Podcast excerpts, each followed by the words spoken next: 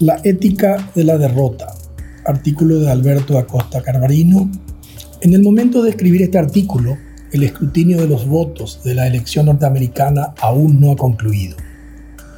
Todo indica que el ganador es Joe Biden, pero Donald Trump está haciendo lo imposible para descalificar dicho escrutinio y poder llevar la decisión del resultado a la Corte Suprema de Justicia de los Estados Unidos. El comportamiento de Trump es lamentable desde todo punto de vista. Y la imagen que proyecta la democracia más antigua del mundo es francamente decepcionante. Esta situación me recuerda a un reportaje que le hicieron hace muchos años al excéntrico pintor español Salvador Dalí, donde el entrevistador le preguntó cuál era su inclinación política. En una España dividida entre monárquicos y republicanos, división que les llevó a una guerra civil en 1936 con 500.000 muertos y que continúa hasta nuestros días. La respuesta de Dalí fue, soy apolítico, pero si tuviera que elegir sería monárquico, porque la monarquía resuelve el único problema importante de la política, la sucesión. Tenía razón Dalí, porque si observamos lo que ha ocurrido a lo largo de la historia de todas nuestras repúblicas latinoamericanas, incluido el Paraguay, el gran problema siempre ha sido la sucesión del gobernante.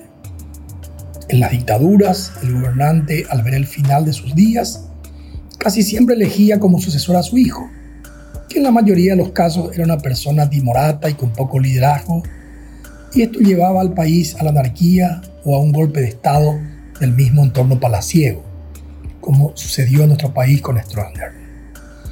En las democracias, débiles como las nuestras, donde si bien está establecido en la Constitución que la sucesión se realice por medio de elecciones, generalmente el gobernante de turno se aferra al poder intentando cambiar la Constitución para ser reelegido o poniendo a una persona títere de su confianza. Esto hicieron Menem y los Kirchner en la Argentina, Evo en Bolivia, Correa en Ecuador y aquí en nuestro país lo intentaron casi todos los presidentes.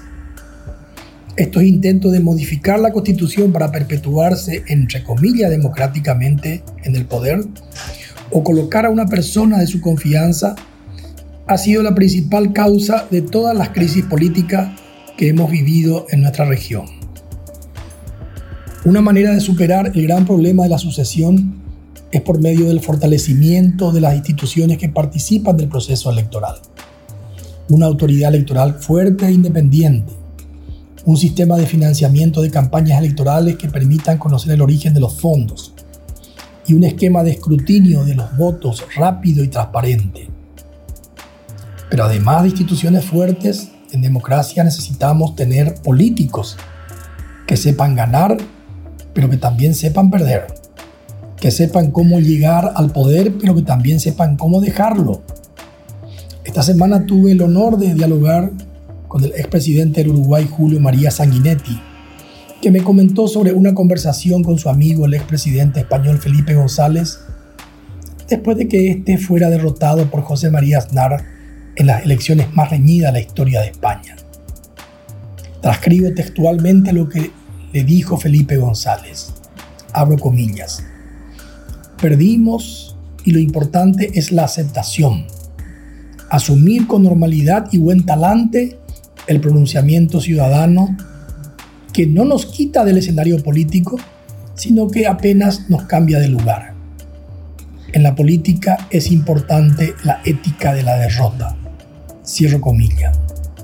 Lo que está ocurriendo en este momento en los Estados Unidos, con la no aceptación de la derrota por parte de Donald Trump, pone al rojo vivo el enfrentamiento entre un político sin principios y sin la ética de la derrota con instituciones sólidas que fueron construidas a lo largo de más de 200 años.